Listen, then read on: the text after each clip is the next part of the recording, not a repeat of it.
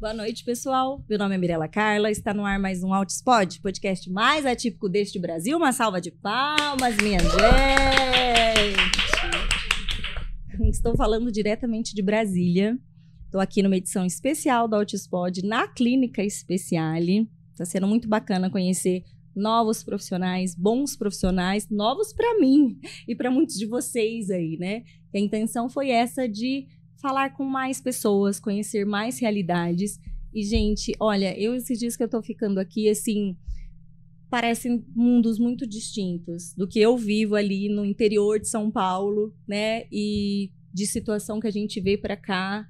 Então a gente precisa mesmo se conversar, amadurecer ideias, né, refletir, conscientizar. E para conversar comigo hoje, um tema bastante polêmico, né, sobre os centros de ensino especializado. Eu popularmente chamo de escola especial, sem entender exatamente o que é isso. E aí, é legal? Não é? Por que, que é bom? Por que, que deve ser mantido? Ou isso de fato segrega de vez? Né? Então, para refletir sobre esse assunto, eu trouxe aqui. Ele me diz que é educador físico de formação, pedagogo, professor, ele é diretor de um centro de ensino especial daqui do Distrito Federal. Então, bem boas-vindas, meu convidado, do professor Jean Tourinho. Uma Obrigado. salva de palmas. Eu ia, ia, ia, falar o doutor, ia corrigir o professor. É. Supervisor. Supervisor. Isso. Tá bom, então supervisor. Isso. E é um centro que você como que, é, trabalha aqui? Isso. Ou são vários? Tem, na, a Secretaria de Educação do Distrito Federal, cada escola tem a sua gestão, né? Tá. Então, a gestão democrática, a gente trabalha aqui com a gestão democrática. Essa gestão, ela tem a, a, o poder de é, eleger ou definir um cargo, que é o supervisor pedagógico, para poder ali atuar pedagogicamente junto, junto dos estudantes. Então, eu, eu faço exatamente essa função dentro de um dos centros de ensino especiais aqui dentro de, de Brasília. Quantos centros que tem aqui? Como é que funciona essa questão desses centros em, no Distrito Federal? É, se eu não me engano, acho que eu estava até olhando isso, a TDAH-1, né? Ah, tudo é, bem. Se eu não me engano, são 12 centros, sendo um de, é, de, de visão, né? Que trabalha com visão e surdez. Se eu não me engano, é isso. Esse eu, não, eu ainda não, não não visitei para ter a certeza, mas uhum. eu acho que é isso. E os outros todos são centros de ensino especiais que trabalham com, com deficiências mesmo. Deficiências em geral. Deficiências Autismo geral. e várias outras. Sim, eu posso ter. Por exemplo. É, autismo, deficiência. É, aí eu tenho as turmas, né? Tá. Então, é, autismo, que a gente coloca com turmas de modalidade TEA. E aí eu tenho deficiência, uma turma de deficiência intelectual, que são indivíduos que têm é, o diagnóstico de deficiência intelectual. E eu posso ter a turma de DEMU, que a gente chama, são deficiências múltiplas. Ele pode ter ali ele, é, é, é, a questão da visão, ele pode ter uma deficiência física, ele pode ser surdo, então ele pode ter um pode ter TEA, DI, então ele pode ter um conglomerado de, de, de, de é, diagnósticos que vai dar essa questão do DEMU para ele. E o que, que, é esse centro de ensino? É de fato uma escolinha especial? Como que é isso? É, é o, o, qual é o conceito né, do centro de ensino especial? Isso. O centro de ensino especial ele é, ele é um, uma escola de transição e de intervenção. Tá. Então, Dentro do Centro de Ensino Especial, no Distrito Federal, a gente tem a estimulação precoce. Então, a estimulação precoce, toda ela é feita dentro do, distrito, dentro dos centros de ensino especiais.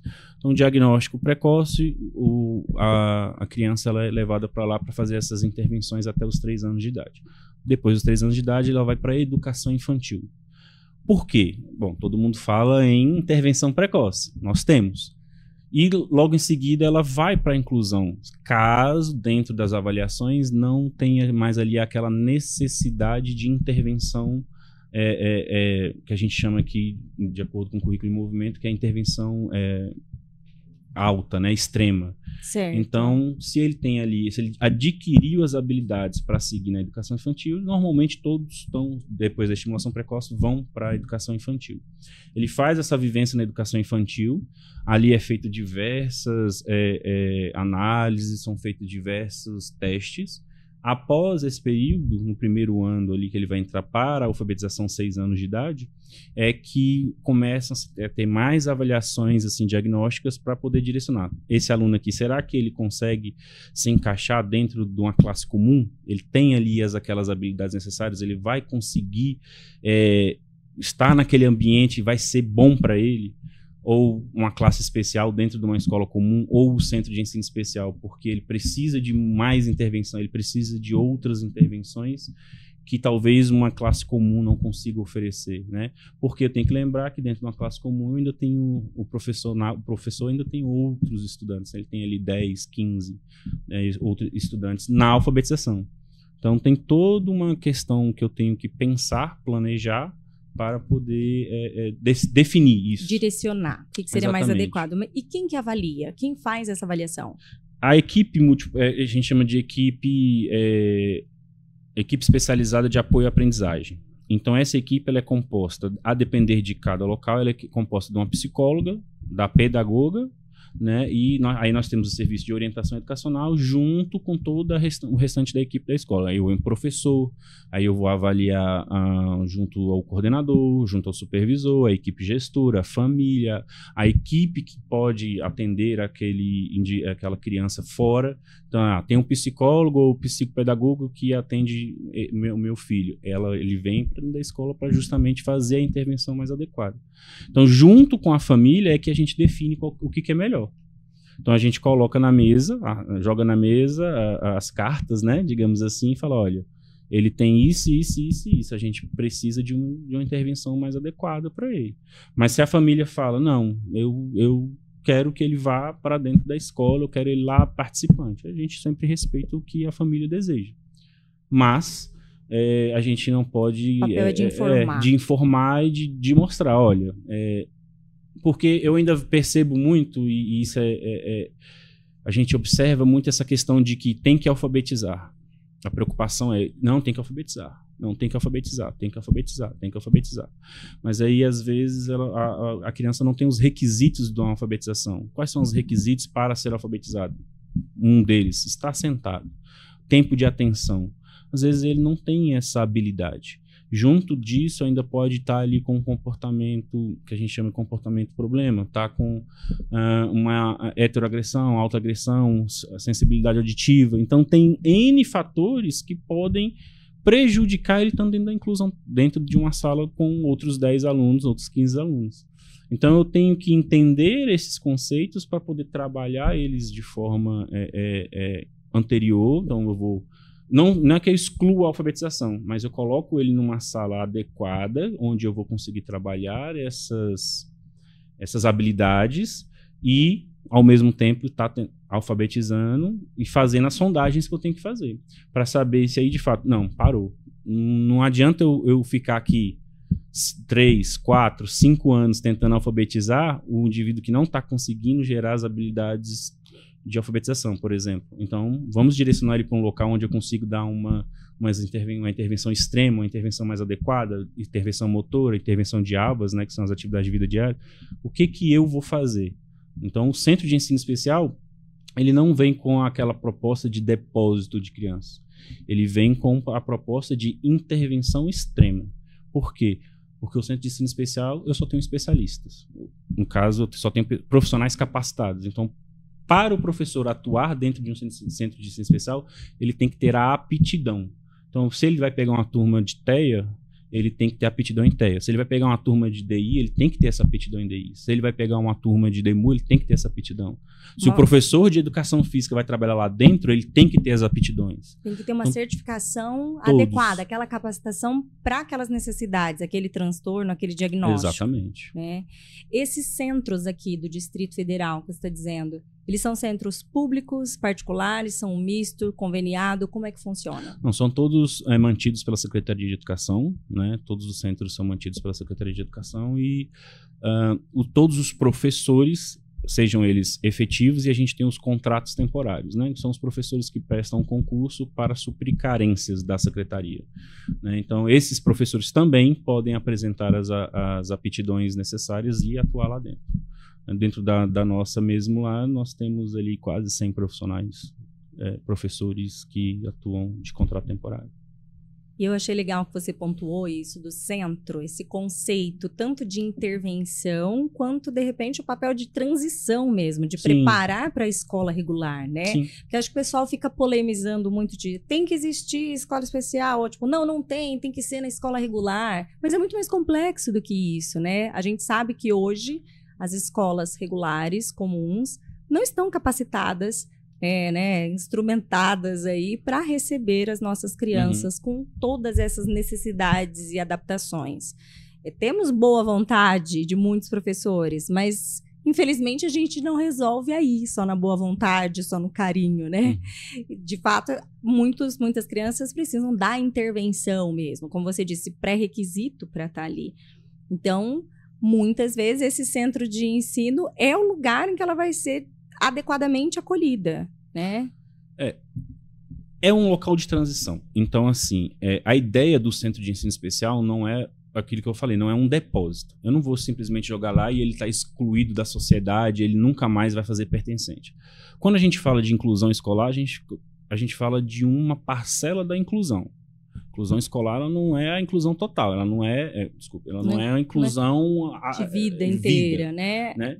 Então, ok, o meu, o meu, eu não tenho condições, eu sou uma pessoa, é, é, meu filho nível 3 de suporte, eu não tenho condições de pagar um plano de saúde, eu não consigo tratamento pelo SUS, eu nem tenho, nem sei dessas informações, eu nem conheço que existe um tratamento em análise do comportamento, eu nem sei a existência disso. Eu vivo de BPC, eu não, eu não, eu não, eu, meu, eu, sobre, eu não vivo, eu sobrevivo, é diferente. E eu tenho meu filho nível 3 de suporte, que chega na escola, é, às vezes tem os profissionais que têm gabarito para estar tá ali dentro, mas às vezes não tem, às vezes eu tenho a ausência de, de algum profissional que, que não tem ali essa capacidade, mas é um nível é um indivíduo nível 3 de suporte, então é complexo para o professor fazer planejamento, para o professor conseguir fazer adequação curricular, só que aí a gente está falando de um. Só que numa turma não tem só um.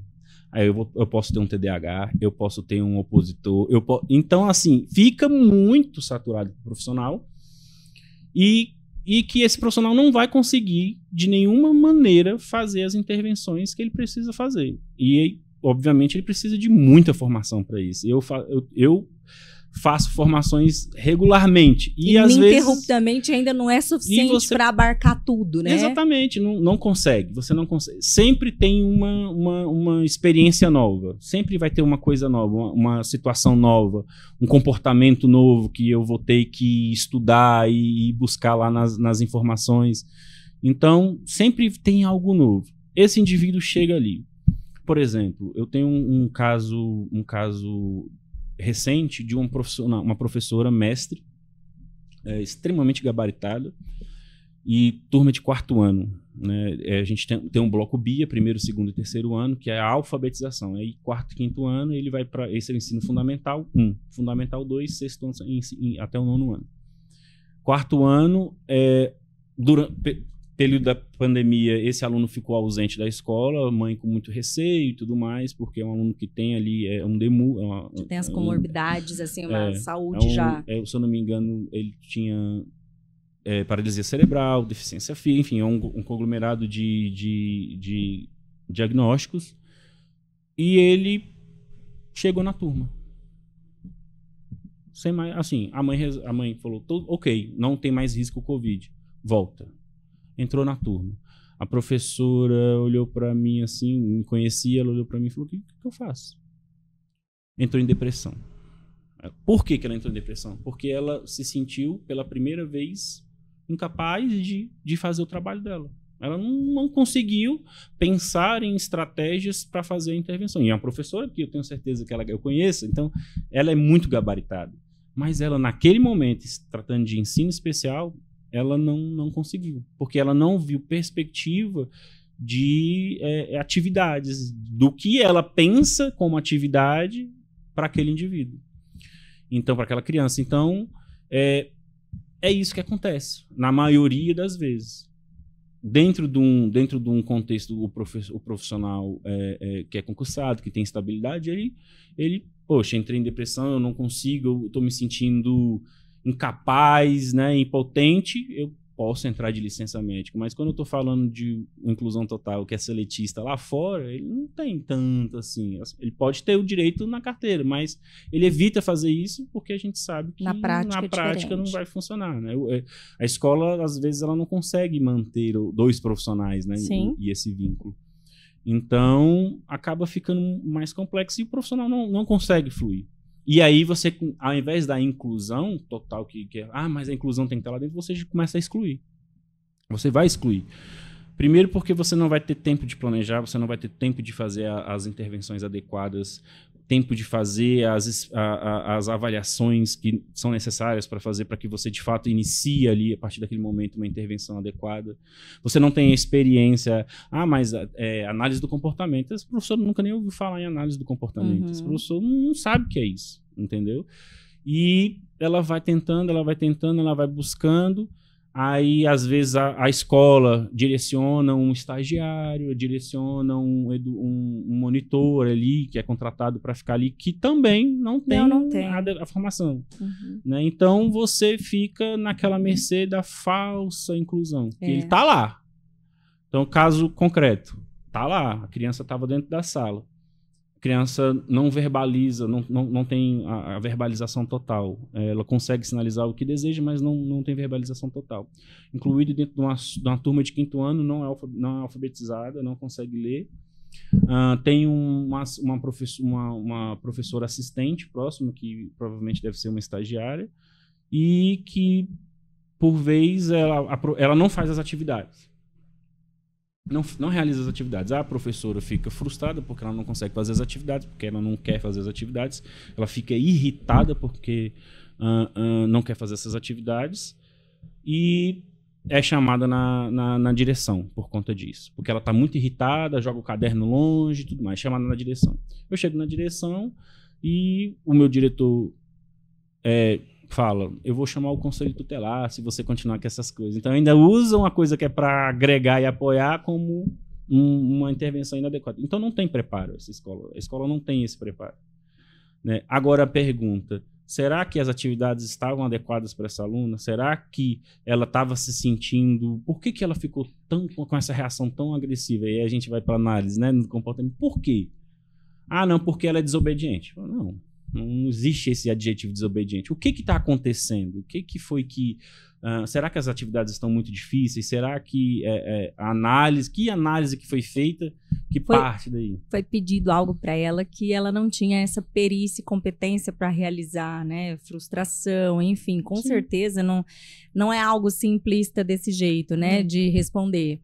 Quando eh, eu te falei isso aqui nos bastidores, né? É, que eu encontrei o seu perfil e comecei a olhar e eu achei fantástico assim o seu trabalho e entrei em contato, mandei direct para ver se você topava uhum. conversar comigo, porque nossa, imediatamente me veio várias famílias que eu convivo e que ficam realmente desamparadas, né? Então, tem que estar tá na escola, tem que ir, tem que ir, tá? Só que exatamente o que você descreveu, eu tenho uma família de, de convívio de dentro da minha casa ali. Pessoal de situação de miserabilidade mesmo, não é nem de pobreza. Até Sim. porque o BPC é bem isso, né? De miserabilidade. Uhum.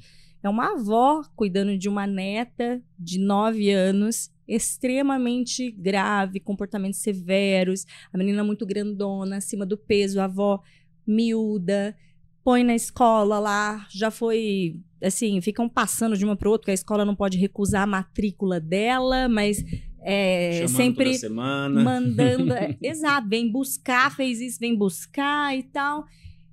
Não tem para onde ir com aquela uhum. menina. Aquela senhora, a avó dela, não tem a menor condição de falar para ela de ai, aba, 40 horas. tipo assim, né? Treino, aplica. Uhum. Isso é tão distante daquela realidade. E forçá-la dentro de uma escola que não quer que ela esteja lá e, na verdade, não está preparada. Eu sei que a gente tem que preparar. E eu não acho que esses conceitos dos centros especializados, centros especiais, é, sejam excludentes de a gente é, ir de encontro a uma escola de verdade, assim, inclusive. Eu não acho que são, são coisas que eu acho que podem coexistir, uhum. né? E para ela e para muitas famílias ali da minha região, se tivesse um espaço desse, seria tudo. Tudo. Porque ela não tem o que fazer. Uhum. Né? E não pode trabalhar, não tem quem fique com aquela menina. Então, assim, é muita dificuldade. E várias outras famílias que eu conheço, em que chega, tipo, dos 10 anos, olhe lá. E aí desiste e tira da escola mesmo. Porque é um sacrilégio, é uma tortura. E aí fica com aquela criança, assim, que, que não foi alfabetizada, que não foi preparada para a vida, que não tem autonomia, que não tem independência, porque não foi ensinado para ela de uma forma adequada, né? E o constrangimento? Eu penso muito no constrangimento, porque é muito comum, principalmente nesses casos em que uh, eu tenho essa estudante e aí a família do, do típico começa, ah, mas o meu filho está tendo prejuízos de aprendizagem porque essa aluna, ela, ela grita o tempo todo, ela tira a concentração dos outros alunos e, e aí esses, essa família também é, começa a pressionar a escola porque eles falam, tá atrasando é a, mesma a fala, sala. É a mesma é. fala, dos dois lados. Mas o meu filho também tem direito de estudar. Uhum. Meu filho também tem direito de estar num ambiente que ele seja propício a estudar. Então, é, é assim, é um, é um caos. A verdade é que é um caos é. e que é muito escondido, assim, é, é. fica muito escondido até que o professor acontece. Ah, o professor, né, ah, não consegue mais suportar e, e, e começa a ficar doente e tudo mais.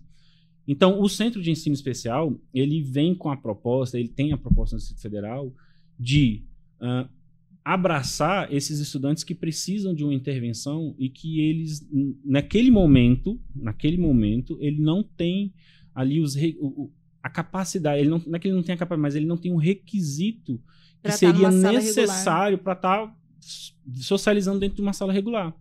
Então nós temos, por exemplo, vivências.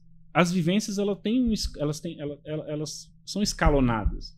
No primeiro momento eu começo com uma vivência aqui, numa atividade e eu saio. Eu começo com uma vivência. No, eu estou numa classe especial dentro de uma escola comum, numa, numa, turma especial, né? Que é dois, por exemplo, o TEA aqui no Distrito Federal, são dois alunos TEA só, numa turma com um professor. Então, eu tô, começo a fazer ali uma pequena vivência para que ele vá acostumando, para que ele vá modulando o comportamento dentro daquela atividade. Então, eu vou fazer uma atividade de leitura. A professora da sala comum está fazendo uma atividade de leitura. Eu vou lá fazer aquela vivência naquele momento vou analisar o comportamento. Percebi que o, a tolerância dele ali sentado não é, não é boa, ele não gosta. Então eu começo a fazer essas análises justamente para poder direcionar melhor o que, que eu tenho que trabalhar. Dentro do centro de ensino especial, é, isso não é vedado, isso não é. Não, não, pode fazer isso. Não, não é. Ah, ele vai para cá porque aqui ele vai ficar sentado o dia todinho e não vai fazer mais nada. Não, não é isso. Ele vai para lá para ter intervenções adequadas. Então, intervenções que requerem. É, como, por exemplo, quando eu vou fazer análise de comportamento, eu tenho lá, ah, são 40 horas de intervenção, são 30 horas, são 60 horas, a, a depender do indivíduo. Sim. Dentro do centro, nós, nós não conseguimos dar essa quantidade de horas mas nós, nós conseguimos dar uma equipe de professores ali diversos que conseguem trabalhar várias habilidades dentro do mesmo conceito. Eu faço a minha avaliação, que no Distrito Federal a gente usa a escala Portage, mas pode, eu posso utilizar, por exemplo, se aquela família ela tem uma, uma, uma, clínica que atenda e que tem uma outra avaliação, não, nada me proíbe, inclusive o currículo de movimento do Distrito Federal abraça isso fala, pode usar, não tem problema. Né? É, eu vou pegar isso, vou fazer as intervenções, vou criar intervenções, tentar aumentar o tempo de tolerância né, ali. Aí, obviamente, é, fica muito ainda. Não é assim, total, nossa, que eficiência, porque nós também temos problema de formação. É lógico. Por mais que os professores lógico. tenham capacitação, não é todo mundo analista do comportamento, é, por sim, exemplo. Sim. Né? Então, tem ali, mas flui, é melhor do que nada. Flui, flui e flui bem, né? A gente tem muitos resultados positivos, assim. E eu vou modular aquele comportamento para que ele consiga permanecer sentado. E aí vem a mãe chorando, alegre, feliz, falando toda contente, falando: Jean, Jean, meu filho ficou sentado no dentista esperando pela primeira vez. Ficou aqui sentado, não chorou, não gritou, não bateu a cabeça na parede, não se jogou no chão. Ele conseguiu ficar sentado por, Jean, acredita, por 15 minutos. Ele ficou sentadinho lá, não precisou usar tablet, não precisou usar celular, não precisou nada. Aí depois foi pro dentista e ficou lá, no, nossa, eu tô feliz demais. E chorando, alegre, feliz. Sim. É esse tipo de, de situação que a gente lida, né? É, Situações extremas mesmo. São, é muito extremo. Situações extremas. É, e eu percebo que é mais velado, assim. Eu não vejo tanto quando eu vou falar de nível 2, 3 de suporte. É, aqui, não é bonito, não, não é né? Bonito. Não é bonito. É, tem, assim, os argumentos de que, ah, mas não vou expor, não vou falar e tal. Só que o outro lado é porque é desconfortável, né? Sim. É uma ferida doída que o pessoal não quer mexer. Isso é a verdade. Então, é, é muito complexo, dá trabalho, né? Pensa, olha o quanto a complexidade que precisa para de fato é, acudir, né? E acolher este, a, essa questão. Então, são muitos, muitos poréns mesmo. Nossa. Essa parte é muito negligenciada. E como que vocês fazem lá, por exemplo, os centros, eles são divididos, essas turmas, são por idade, por aí você até uhum. falou também por diagnósticos, né? Uhum. Esse centro que você supervisiona, ele é de que idade? Qual a faixa etária? É. Nos centros, nós temos a estimulação precoce e da estimulação precoce ele pode dar continuidade nos outros centros, né, tá. em específico. Ele, ele pode dar continuidade ali dentro e ir até 60 e, e ir ao longo da vida. Ele não tem terminalidade no Distrito Federal. Não ele tem. Ele pode continuar. Né? Desde que esteja vinculado ao centro, o, estudante especial ele pode dar continuidade. Aí mesmo que, às vezes, é, eu diminua a, a, quantidade de dias que ele vai para a escola. Então, por exemplo, às vezes ele não tem condições de ir cinco dias na semana. Então, ele vai três, ele vai duas, ele vai quatro. Tá. Tá. Isso pode balancear. Dentro do, do, do, do, plano piloto, né, que aqui é a região central, nós temos dois centros de ensino especial. Nós temos o centro de especial 1 e o 2. Eu trabalho no 1. O 1, ele tem a, a, a o 2, né, ele tem a precoce e os estudantes que vão até 15 anos de idade, que geralmente é a idade limite dentro da, do ensino fundamental 1 que ele chega. Normalmente, quando o, a, a, criança autista ela chega até 15 anos dentro do Fundamental 1, a família é colocada para fazer uma escolha. Você quer que ele vá para um centro de ensino especial ou você quer que ele vá para o Fundamental 2? Dentro do Fundamental 2, por quê? Porque esse aluno está dentro de uma classe. Isso eu estou dizendo, um aluno está dentro da classe especial na escala comum. Ele pode ir até os 15 anos lá dentro. Então, é uma, é uma criança de 15 anos, um adolescente de 15 anos, que está com crianças de 10 anos. Ele está ali vivendo aquele, aquele ambiente. E aí depois ele vai para um ambiente de adolescentes, por exemplo, né? que é um Fundamental 2, que é a partir do sexto ano até o nono ano. Dentro do, do, dos centros aqui do plano piloto, nós temos o 1, que é a partir dos 15 anos. Então, esse que eu trabalho, eu trabalho a geralmente parte... com público de jovens né, a, a adultos. Eu tenho 60 e, a gente tem lá 67 anos, mais ou menos.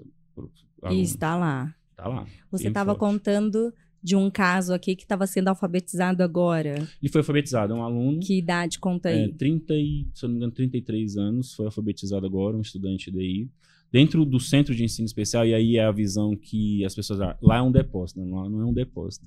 Nós temos diversos atendimentos. A gente chama de professor de atividades, que é o professor é um professor que fica com o aluno que tem a turma dele, mas eu tenho outros atendimentos que esses professores atendem os, é, as demandas. Então, por exemplo, eu tenho educação física solo. Esse professor de educação física solo atende todos eles. Diga-se de passagem, é, o currículo em movimento ele estabelece que todos os alunos, incluídos em centro especial, eles têm que ter educação física. Ponto. E outros dois atendimentos. Então, geralmente, eles têm educação física e podem vir outros atendimentos, dois, porque tem vários atendimentos dentro do centro. Esco é, é apontado aquele que vai ter uma maior relevância para ele. Né? Então, educação física, lá nós temos educação física solo e educação física piscina. Nós temos uma piscina de 25 metros que é, o aluno pode estar fazendo diversas atividades, a depender do que ele quer. Tem aluno que tem condições de estar desenvolvendo nada, tem alunos que estão tá indo para fazer a piné, para fazer algumas atividades aquáticas, porque ele não consegue, por exemplo, é um aluno de 160 quilos que ele não consegue 1,90m. Eu tenho 1,93m, então 1,93m de altura, 160 quilos, e que ele não consegue fazer caminhadas na área externa. Eu vou para dentro da água para ele poder fazer um exercício físico, uma atividade física ali dentro. Então, meio que trabalhar ali a, a, a saúde do, do aluno. Uh, mas eu também tenho artes visuais, é, com um projeto, por exemplo, da professora, que ela de alta qualidade, ela tem um projeto chamado Painéis Coletivos, Painéis coletivos. Painéis coletivos, que são produções de muita alta qualidade. Ela passa um ano adquirindo e desenvolvendo uma habilidade em cada um para que ele possa para que eles possam fazer um quadro. Né? Então, ela pega um estudante que faz um desenho base, ela trabalha um tema. Ela, é, o último, o último, a última exposição dela foi a, da, uma parceria com a escola de música, né? E aí ela desenvolveu obras de alta qualidade com imagens, né? Então vem um aluno que tem uma alta habilidade em desenho. Ele executa o desenho. Outro aluno, ele já, já, ele já é muito bom no, no traçadinho. Então ela vai lá e executa essa atividade. O outro aluno já é bom em preencher. E aí ela, dentro da habilidade do que cada um desenvolve, ela potencializa essa habilidade e faz. Um, um dos exemplos. Eu tenho educação ambiental. Então nós temos lá uma horta gigantesca e aí o, eu, o professor, a professora faz o atendimento. Então, o projeto de educação ambiental, ela pega esse aluno e, e leva para a horta ou faz algum trabalho, por exemplo, de, uso da consciência de água e dentre outros assim. O projeto ele é bem extenso, na verdade. Eu tenho informática. Eu tenho lá também um projeto chamado Inclusive Danço. Inclusive Danço é um projeto que as professoras, inclusive nós vamos ter a apresentação em breve, Eladim, é que profe as professoras elas, elas pegam os movimentos corporais, elas inserem uma, uma peça de teatro, elas pegam o, o desenvolvimento da o que, que aquele indivíduo consegue produzir e potencializar esses movimentos para que eles possam fazer uma apresentação de uma hora, uma hora e meia em cima do palco. Eu estou falando de estudantes de nível 2 e 3 de suporte sejam DAO. Inclusive, a gente teve também lá um congresso com esse projeto recentemente, no dia do, do, da síndrome de Down. Nós estivemos lá, né? O Centro de Ensino Especial teve, teve lá. Nós temos outro projeto incrível também, é o Construção que são é, desenvolver habilidade musical. Não que necessariamente ele, ele vá aprender notas musicais, mas eu vou trabalhar ali o indivíduo por, por meio da música, do batuque, enfim, para que eu desenvolva habilidades cognitivas nele, porque ele tem interesse em música. A grande, a grande maioria dos, dos, alunos lá tem muito interesse em música. Então ele tem prazer em executar aquelas atividades. Então, sim, são inúmeras, isso no nosso. Mas cada centro de ensino especial tem a sua tem a sua especificidade de atendimentos. E nós também temos lá um que é muito interessante, que é a OPI. A OPI ela é uma oficina. OPI? A OPI é, é uma abreviação de oficina pedagógica. Essa oficina pedagógica ela, ela tem a, a, é, a manutenção acadêmica.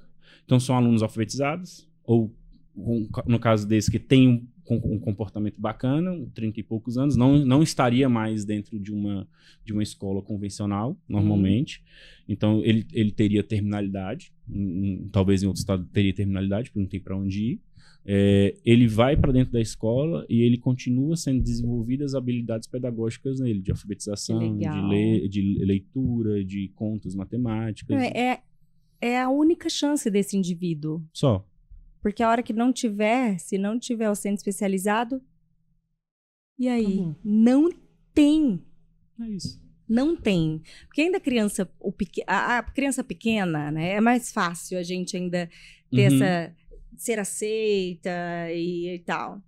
Mas aquele indivíduo vai crescendo, vai ficando cada vez mais difícil, então, né, dos 15 anos para cima. Esse, esse, essa pessoa de 33 anos, 30, Sim. onde estaria? Não tem ou é lá ou é nada. E são, é, são, são tantas situações, assim, porque a, eu começo a viajar porque nas infinitas situações que a gente, a, a, que a gente passa. Então, por exemplo, uma das, das que eu observei enquanto eu eu estava é, vendo o seu, o, o seu Instagram é, sobre a sexualidade. Então, por exemplo, 15 anos, sexualidade lá em cima. Né? Então, eu, eu, imagino um aluno de 15 anos com sexualidade aflorada que não tem controle inibitório, que não tem, não tem é, é, é, essa questão do respeito social, de que Sim, não pode. Das regras. Vai, e aí? Sim, pronto. E aí ele, ele, dentro de uma escola comum, ele vai lá e, e, e pega uma, uma, colega ou a professora, por, é, né? Isso acontece dentro, do nosso, dentro da nossa escola, então também acontece. É fora, é lógico. Né? E aí? E, o, e, o, e o, a dor de cabeça dessa mãe, o sentimento dela quando a escola chama porque a outra família está lá extremamente irritada porque essa situação aconteceu e nem todo mundo tem essa ainda infelizmente tem essa esse discernimento né Mas essa situação aconteceu, e aí? Como é que a gente resolve? Né? Então, todo esse constrangimento, o que, que a mãe vai fazer? Vou tirar. É lógico. Vou tirar. Por que, que eu vou ficar me submetendo a essas situações? Aí ela tira. E não desenvolveu as habilidades, não está alfabetizado. E aí eu vejo casos que, gente, que são graves. Por exemplo, no Nordeste, acho que no início do ano surgiu um caso em que a mãe precisava de ter grade dentro da casa para porque o filho não para o filho não ir na geladeira, não atacar a geladeira. Aí fala: "Ah, mas isso é desumano". Eu falo: "Não, é o Isso, é, isso que... é a sobrevivência, é o que ela está conseguindo, E isso né? é o que mais acontece. É. Teve um caso lá na nossa região que foi super televisionado, uma cidade vizinha de Rio Preto, chama Fernandópolis. Quem foi auxiliar até, acho que foi a equipe da Maíra Gaiato, que acionaram, Uhum. enfim, o caso do André, que era extremamente extremo, justamente por isso. Ele ficava acorrentado, acorrentado na cama, é, trancafiado, tinha tipo jaulinhas mesmo, assim. A família extremamente amorosa, uma senhora também, de ser menor, sem o menor amparo público, financeiro, familiar, assim, totalmente desassistidos, uma tristeza absoluta. E que foram lá auxiliar. E esse foi só um caso, né? Esses casos não são mostrados, a gente não vê.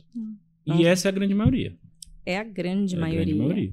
Porque, é, ok, diagnostiquei cedo, precoce, intervenção precoce, consegue fazer as estimulações, e aí a gente tem ali um, de- um aluno que potencial nível 2 de suporte, eu consigo botar um- reduzir para o nível de suporte. Ele, de fato, com as adequações curriculares, consegue é, é, estar inserido. Aí tá. As adequações curriculares do professor que tem ali né, já toda a experiência e expertise para executar bem, bem executado, porque Uhum. o, que eu, o que eu percebo muito é o professor tem muita ainda, por conta dessa formação universitária que não, não, não aborda isso da forma que tem que ser abordado, então ele vem para seu a sua área de trabalho tem que aprender tomando, é, a gente fala, né, aprender na vera mesmo, já aprender ali dentro. Então, assim, dentro do Distrito Federal a gente ainda tem as salas especializadas, né, que tem ali a profissional da, que a gente chama de sala de recursos generalista, que é a professora que ainda tem esse papel de aux- auxiliar essa, essa professora a fazer essa adequação curricular, ou, eh, ou aqui a gente também tem o currículo funcional, que seria basicamente um, um PEI, digamos assim, Tá. é, é, que aborda todo o currículo da Secretaria de Educação. Então, ele abraça todo o currículo e fala: eu vou construir para esse indivíduo o que ele precisa. Então, eu vou pegar todo o meu currículo e vou construir. Ah, ele precisa lá do currículo da educação infantil, que é aprender a ficar sentado. Então, eu, ele vou- eu vou pegar isso. Mas ele tem ali uma. Ou lá na frente, ah, ele tem uma alta habilidade, ele consegue estar produzindo eh, operações matemáticas avançadas, enquanto a turma não. Eu vou abraçar e vou fazer um, um currículo, uma adequação curricular para ele. Então, é, é, eu falo que o currículo funcional ele é o maior currículo né, que a gente tem, que pode abordar todos. Ah, e essa adequação curricular, quando ela é bem realizada, eu consigo fazer, mas é muito difícil. É. Porque eu não tenho. É isso que eu estou falando, a gente fica imaginando um aluno. É. A gente fica imaginando um aluno, mas eu não tenho um aluno. E além desse não ser um aluno, eu tenho famílias dentro da rede pública, a gente ainda tem é, famílias que são completamente desestruturadas. Não só Dos na rede pública, né? Mas é, sim, sim. Então, que acabam desenvolvendo também comportamentos né, é, é, ali desafiadores para os professores, além de eu ainda ter o aluno que, tá, que tem ali o comportamento é, é, heteroagressivo ou autoagressivo. Sim. Né? Então, é muito complexo. Assim, A é, receita do caos. é, é aquele, é o verdadeiro, o Luciano usou essa expressão muito, é se ficar o bicho pega, se correr o bicho come. Ainda tem, tem toda essa questão, né? E aí o aluno tem um comportamento disruptivo, agressivo, aí vai tentar pegar o colega, o professor tem que intervir, mas não tem a formação adequada para fazer essa intervenção, ou apanha, ou não consegue fazer, e aí se machuca, aí a, a- a- cai em cima, porque É o vilão. porque é o vilão, mas se não defende também, ele- o aluno se machuca, ele que é o responsável, Sim. porque então a gente fica nessa mercê. E assim, ó, de tudo que a gente está conversando, Uhum. né? É, só vi benefícios da existência desses centros. Qual é a justificativa da galera que faz um lobby para fechar? Por quê? Quais são os interesses conflitantes? Por quê? É, ou não querem passar os recursos para esses centros? O que seria? Olha, é um fato que o centro de ensino especial ele é oneroso. Então, enquanto eu tenho um professor para 10, 12 alunos, dentro de um centro, eu posso ter um professor para um aluno. Então, se eu tenho um aluno, a gente chama de caso omisso, é um aluno que ele, ele não consegue ter nem, ele não aceita nem a presença de outro colega dentro de sala, a não ser o professor com controle ali. E olhe lá o professor. Né? Uhum. Então, ele não aceita. Ele não aceita esse, essa interação, ele não gosta da interação. Então, a gente chama de caso. Ah, tem outros motivos, né? Mas esse a gente chama de caso omisso. Então, é um para um. Então, imagina, um professor que tem o mesmo salário de um que trabalha com 12 e eu tenho um professor que trabalha com um.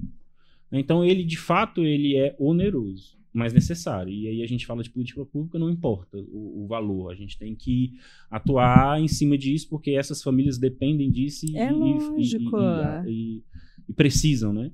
Uh, o que, que eu percebo muito? É, todo mundo que eu já abordei e que me falou é, não, o centro de especial tem que acabar. Toda vez que vai ao centro, fala. Muda de minha opinião. cabe, minha, minha visão mudou. Você acha que é porque ainda tem muito um estigma de visão manicomial? Isso. Tipo que, ah, aquele cenário desumano, a galera na camisa Isso. de força, né? Aquelas coisas assim de do que se tinha. E aí, por conta disso. É, eu, eu percebo muito em, em Minas Gerais, né? Tem essa questão muito forte dos manicônios e, e- e evitar, né? Essa questão fechar todos. É muito forte esse movimento lá. Eu estava recentemente até conversando com a, com a com a psicóloga de lá, ela falando exatamente dessa causa, eu explicando centro especial, ela falou, não, mas não tem nada a ver. Então, assim, ah, pode ser uma das, das- dessas questões, então, de, de fazer uma associação com um manicômio, que, ah, é, tô- eu vou tirar os especiais dali, que, te, que tem direito de estar com as pessoas comuns, e vou jogar para um lugar e eu vou excluir elas. Não, eu não estou excluindo elas, pelo contrário, eu estou pensando no futuro delas. Pensando que eu tenho que, provo- tenho que dar intervenções para que aquela família consiga viver minimamente com dignidade. O que, que é dignidade? É aquela criança, aquele, aquele adolescente conseguir, aquela mãe conseguir ir ao mercado, aquela mãe conseguir ir, ir- ao dentista, conseguir ir ao banco, né? conseguir ir ao shopping. É minimamente isso. Por que esse discurso de que, então, não, não aos centros especializados, né? Pura e simples, não, então, né, meu filho tem direito de estar na escola. E tem o direito de estar na escola, e é isso. Tá, só que ele tem esse direito, a escola não está capacitada. Não capacitam a escola, e aí excluem e fecham os centros Uhum. especiais. Porque é muito vazio esse discurso, certo? Do tipo, não, não tem que ter isso. E aí a justificativa que dão também não faz nada a respeito. A gente não vê uma movimentação, né, para esse acolhimento, então, para que haja essa frequência na escola regular. E de novo a gente está falando de casos extremos. A verdade é que é isso. Se não tiver esses centros, essas pessoas ficam sem canto para ir. Ponto. É, você não vê. Não vê. Você não vê um autista nível 3 de suporte andando no shopping. Vamos ao shopping aqui próximo, você não vai ver um autista Não. nível 3 de suporte andando no shopping. Principalmente aqueles que têm um comportamento autolesivo de bater Não, a cabeça imagina. no chão, bater a cabeça na parede, se jogar na parede. Isso é o- são os nossos estudantes, né? Quando eles estão ali no seu momento de crise. É que você não vê. É aquele negócio, é, é, é algo que está escondido. É, o que não vê não E que, incomoda. e que não incomoda porque ninguém vê. Ninguém vê. Ninguém vê. E eu vou falar por experiência própria. Eu comecei na educação como educa... aqui no Distrito Federal a gente tem o educador social voluntário, que é um que você se volunt... é meio que voluntariado e você recebe um apoio de passagem e alimentação para que você atue auxiliando esses alunos na troca, energização, trocar fralda e tudo mais. Eu comecei assim.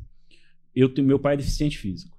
Eu entrei no centro, quando eu pisei no centro especial, eu fiquei três dias sem saber o que, que eu fazia, sem como abordar, como falar. Eu não sabia. Será que eu posso falar assim? Será que eu posso abraçar? Eu não sabia. E isso eu começando. Aí você vai convivendo, você vai vendo coisas diferentes. Aí eu falei, cara, me apaixonei por isso aqui. Fiz as formações, entrei num concurso e, e- e- ingressei, né? É, meu primeiro concurso como temporário, já ingressei direto no centro especial. E aí depois eu saí e fui pro regular. Por quê? Eu queria ter a vivência também da inclusão. Então eu fui pro regular, Da inclusão comum. total. É, né? O- é, é, não, porque é, mesmo no Distrito Federal não, assim, não tem essa é, é, inclusão total, de fato. Eles respeitam muito quando a gente é, fala, olha, esse aluno ele precisa de uma intervenção mais adequada. É, Nós não conseguimos Tem aqui. essa, é, como tem os centros, né? Sim, então, nós não conseguimos. Então, por exemplo, eu chego como Uhum. escola e falo: olha, eu não consigo. Ele precisa de mais aulas de educação física, ele precisa de uma estimulação maior em educação física, ele precisa Uhum. de uma estimulação maior que. Mas é uma estimulação individualizada. Ele precisa de algo focado nele. Porque a Uhum. grande maioria desses atendimentos que eu citei, eles são mais individualizados em dupla ou em trio. É. Então são muito direcionados, muito focados. Então eu tô uma atenção especial ali. Eu não tenho, eu não tenho, eu tenho uma hora, 45 minutos, como no caso do atendimento, direcionado àquele indivíduo. Ou eu tô ali cinco horas, se for professor da, de sala de aula, de atividades, é, é, direcionado para aquele aluno fazendo, promo- promovendo intervenções. Quando eu estou dentro de uma, um- de uma sala comum, não é assim, né? É, então a gente tem aluno que não fica a hora cinco horas letivas, então ah, não quatro horas porque a tolerância dele aqui não não, não, dá. De fato, inicialmente isso pode acontecer para adaptação, mas às vezes a gente percebe isso acontecendo para sempre. Por quê? Porque é uma maneira de o profissional falar, ele vai chegar uma hora mais tarde, então eu consigo trabalhar aqui com os meus outros. Então ele usa de um artifício que está prejudicando um, porque ele está prejudicando um para tentar compensar os outros. E aí fi- fica, é- é- são N situações, são N situações. E quando eu e quando eu simplesmente falo, o centro de ensino especial tem que acabar, eu sinceramente acho que essa pessoa nunca pisou o pé dentro de um, Não, eu tenho certeza que não. né? Eu tenho certeza então, que assim, não. eu nunca fui lá. Então tá bom, vamos lá conhecer. Né? Vamos lá conhecer esse profissional. Será que esses alunos estão felizes lá dentro? Será que eles estão sorrindo? Será que eles são alegres ali? Será que as famílias gostam? Será que as famílias veem resultados? Ou a família simplesmente deixa ele lá porque é uma maneira de eu ter um momento de folga? Né? Que assistência a é, a gente dá para essas famílias? Porque a nossa assistência ela vai muito além é, como, como seres humanos, né, e estando vivendo aquilo ali, a gente, a nossa assistência vai muito além de estar só com aquele aluno. A gente vai na família, a gente está apoiando a família. Às vezes a família não tem, está realmente numa condição muito vulnerável. É, aí vou lidar com todas as outras questões que a escola comum lida. É, situações de, é, é, de família que tem conflitos, né? É, agressão. é, então, tudo isso também ainda faz parte. E a gente tem que dar toda essa assistência. E, e sempre se a gente sempre se preocupa, cara, mas a depender da situação, essa, esse indivíduo pode ir para uma, uma casa, ser afastado, ir para uma casa ali de acolhimento, uma casa. Uma, enfim, um local onde ele, ele vai ficar afastado da família, só que a única referência que ele tem é a mãe, e aí vai gerar. Então, vira um caos, vira uma bola de neve. Agora, a grande questão é essa: você não vê um autista nível 3, né? Porque aquela mãe, ela começa a. E aí é uma experiência que eu tive recente: a mãe fala, Jean, eu tô cansada. Ela, eu de quê? Ela. Cara, a, a minha filha, ela, ela. Às vezes ela deseja algo eu não tenho condições. Eu, ela deseja algo para comprar. Ela, essa, essa, essa criança tinha 12 anos. Ela, ela tinha 12 anos, mas ela era alta. E aí, ela, às vezes, ela quer alguma coisa e eu não consigo. Não posso, não consigo dar. E aí, ela, ela apresenta um comportamento de se jogar no chão, bater a cabeça no chão, de, né, bater forte. E eu, ou se jogar no, no. Então, eu paro. Não vou mais. Eu não vou. É, e aí, a minha única reação é que eu que eu que eu sei, eu vou falar alto, eu vou para, né? Vou tentar pegar, vou fazer contenção, enfim. As pessoas que estão fora começam a te julgar. Ela já, por mais que você tente ser é, uma pessoa que não tô nem para a opinião dos outros, não dá. Não dá, porque você começa a ouvir. Não, e outra, você já tá fragilizado Nossa. demais. Aquilo por si só é, é tão triste. Você tá vendo seu filho se aquilo, muti- cara. É você- lógico, você tá- Isso é desesperador. Entendeu? Isso é desesperador. Você tá vendo ali o seu filho se e tentando fazer e as pessoas ainda estão te julgando, entendeu? E às vezes, quando um nível 2 de suporte, às vezes uma criança que ainda tem um potencial vai falar é birra. Não tá lá, Sim. e você tentando, é birra, você vai ter que brigar, não sei o quê. Sim. É tão, é tão complexo assim o que, o, que essas, a- o que essa família pode passar. E eu vejo o centro de ensino especial como o lugar em que ela tem ali a, a, a tentativa, e os profissionais que estão lá tem- vão sempre estar com a tentativa dentro daquilo que eles podem, dentro daquilo que eles ah, vão, às vezes, muito além, é tentar estar tá ajudando aquela família, tentar pegar aquele aluno e falar, olha, eu, eu tentando fazer ele ficar mais tempo sentado, e aí a mãe começa a falar, nossa, que bom, ele, ele né, eu, vou, eu consegui fazer ele agora pedir água, porque ela é um aluno que, que, que toda vez que quer beber água, ele não consegue verbalizar, não é verbal, não, comunicação, não, e ele se agride, ele começa a bater porque ele simplesmente quer água, mas ele não consegue sinalizar que é água. Aí a professora, poxa, ela conseguiu usar a cartinha da água. E aí o menino passou a apontar. A mãe fala: Meu, você não tem noção do que a minha vida mudou. Eu sou. Ela, e aí, como, qual que vai ser a próxima cartinha? Né? E ela fica, fica animada, querendo desenvolver né, esse trabalho. E esse professor sente reconhecimento, né? Fala, poxa, eu tô dentro de um lugar que é difícil, não é fácil. A gente fala, ah, não, cartinha, não. Às vezes tá lá, não, é fácil, gente, colocar uma cartinha, não, não é, não é gente, fácil. Né? meu Deus, é e, tra um trabalho hercúleo, mas é, é uma mudança tão significativa na vida daquela família toda, né? Esses ganhos, essas habilidades, assim, você realmente você traz um sopro de esperança. Acho que vocês são a única luz para essas famílias que estão lá para vocês. A As gente, famílias é. estão pelo, é, pelo governo, é o que você falou, são famílias carentes Sim. que estão com loas aí, o BPC, que não tem uma estrutura, não tem rede, são também desestruturadas por si só, de questões familiares. Uhum. Cara, o que, que restou para essas famílias? É, é, e assim, não só eu tenho famílias carentes, mas eu também tenho famílias bem estruturadas que falam. Aqui é excelente. Eu não e vou tirar essas, Eu ia perguntar isso. Quem que pode estar lá no centro? Não, o centro de ensino especial ele é todos. Público, qualquer, tá. Qualquer... Não tem uma que... essa questão de renda, não, de não. É o ensino todos. público, é uma escola. Público. É um centro de ensino especial, ele é uma escola. Maravilhoso então, ele, isso. Ele, ele, ele tendo ali a, ele não tendo a terminalidade, ele tendo ali a, a, as questões, né, que o permitem lá ele pode estar tá, pode tá estar lá. a qualquer momento, né? Eu, eu até falei para o Jana, e ele tinha me convidado para ir lá conhecer. Eu queria muito ir uhum. ver. É que nessa estadia aqui em, em Brasília, né, a gente está gravando de manhã até de noite sem parar, né, um atrás do outro. E eu não, não, não vou conseguir ver, mas o Jean vai separar pra gente uns vídeos, fotos, Sim. tudo que aí eu vou disponibilizar para vocês conhecerem. Espero até né, que outros municípios, outros estados se inspirem e vejam isso como um modelo, um modelo de se replicar, é um é modelo que, federal, né? que tem aqui que está dando certo, né? E por que não reproduzir?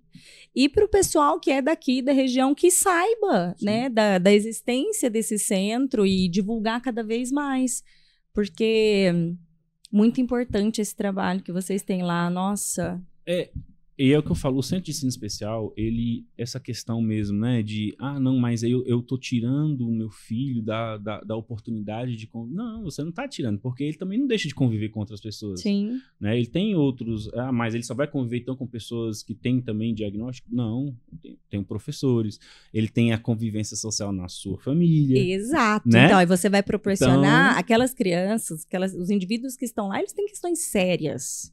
Então, assim, sérias de eles não estão convivendo tranquilamente em todas as outras esferas. E aí, essa socialização, se ela não acontece na escola, que foi o que minhas amigas que tiraram as crianças, porque uhum. uma tortura absoluta, né?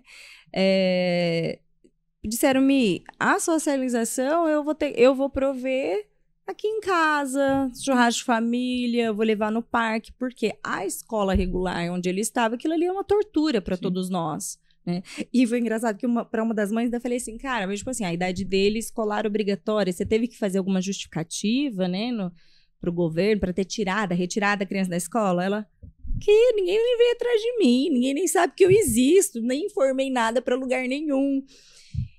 E é, é isso, é, é, ninguém ali, é, é tá desassistido ali, sabe? Não tem. Tem, tem muito trabalho que a gente faz que poderia ser. É, aí que é, que é bacana de uma equipe multiprofissional. Então, quando eu penso em equipe multiprofissional, eu penso que todo mundo está trabalhando para um objetivo em comum.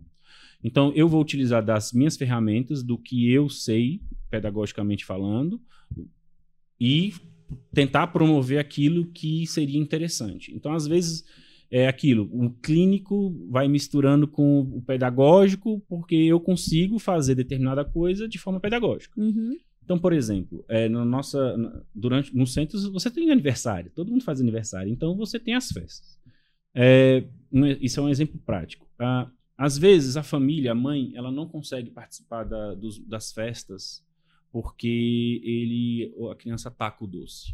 Ela não, ela não consegue ter esse controle de atacar doce. Mas é uma família também que ela não tem condições de pagar ali. E aí, dentro do centro especial, tem as festas. E ali, esse momento de socialização, de vivência, é o momento em que o professor sabe desse comportamento e que ele vai tentar, de alguma maneira, Gerenciar. gerenciar. Por quê? Não é que a família não dê conta de fazer isso, mas a família está cansada. É, sim, sim. A família está cansada. É Então, está cansada, está usando. Imagina um- um uma criança até de. Uma, uma criança, né? Um, um adulto até 32 anos, nível 3 de suporte, e que é, com diversos comportamentos não verbal. Ahn, o que que essa família já deve ter? Tem condições, classe média, digamos assim, tem acesso. O que que essa família já deve ter passado de promessas, de intervenção, de que isso dá resultado, de que isso. E aí ela tá assim. uhum. Isso é. A gente vê. Ela ah, tá, não. Sabe? Como se fosse mais uma promessa, como mais uma coisa. Isso é. Isso. E aí, beleza. Aí entra no serviço público. Tá, não, eu vou trazer pra cá porque é, é, eu, é, eu quero que ele faça alguma atividade, eu quero. Aí ele chega e fala: engraçado, o, o fulano tá esperando agora, tá conseguindo direcionar, não, não fica, não tem mais tanto comportamento, tá, tá melhorando. Fala, não, professor, porque aqui a gente faz um trabalho de esperar, aqui a gente tem tudo. Então, de forma ainda, claro, né, não, talvez não a melhor possível, Aham. de ponta, de primeiro mundo, mas nós temos. Nós fazemos, né? E não é que é melhor do que não ter, é funciona, dá certo. As famílias, a gente percebe as famílias felizes, a É. gente percebe eles é, gratos, né? Embora eu sempre falo, essa é a minha obrigação, eu sou pago para isso, né? E, é, eu sou um servidor público, eu, tenho que servir. Meu público, meu cliente é você. E dentro do centro especial, a gente tem a oportunidade de, de, de fazer com que essa criança, que talvez estivesse lá na inclusão total, e ela fosse ser excluída, ela com os 12, 13 anos de idade, a mãe retirasse ela da escola, porque é, a escola fala, não tem como, não tem como Uhum. mais ele continuar aqui, porque esse comportamento de bater nos colegas, as outras famílias estão reclamando. Então a mãe vai, vai- a mãe vai tirar Uhum. né? E indo lá pra gente, não é que ele vai, agora vai ter um lugar que ele é um depósito, que ele vai poder bater, não. Ele vai lá pra gente e a gente ainda vai tentar. Vocês estão mais ajudar. preparados para para recepcioná-lo, né? E conduzir. Porque, de fato, a- um- vamos trabalhar com a realidade, não com o hipotético. No mundo hipotético, a inclusão total ela é maravilhosa. Nossa, é. Hipotético. Mas e muito vazio, inclusive, que até eu tô, tô, tô com tanta raiva do conceito dessa inclusão total, de quando eu compreendi o que era o conceito de inclusão total, que não, não faz. Não, é impraticável. Aí é o que eu falo. E que é diferente, viu, gente? De conceito de inclusão total, de, de educação inclusiva, Isso, São tá? conceitos diferentes. Completamente diferentes da inclusão total, a grosso modo. É só você colocar lá. Não tem que fazer diferenciação nenhuma, nenhuma adaptação, todo Sim. mundo é igual a todo mundo, depósito. Isso é depósito. E a educação inclusiva é adaptar de acordo com a necessidade daquele indivíduo. E é isso que a gente briga.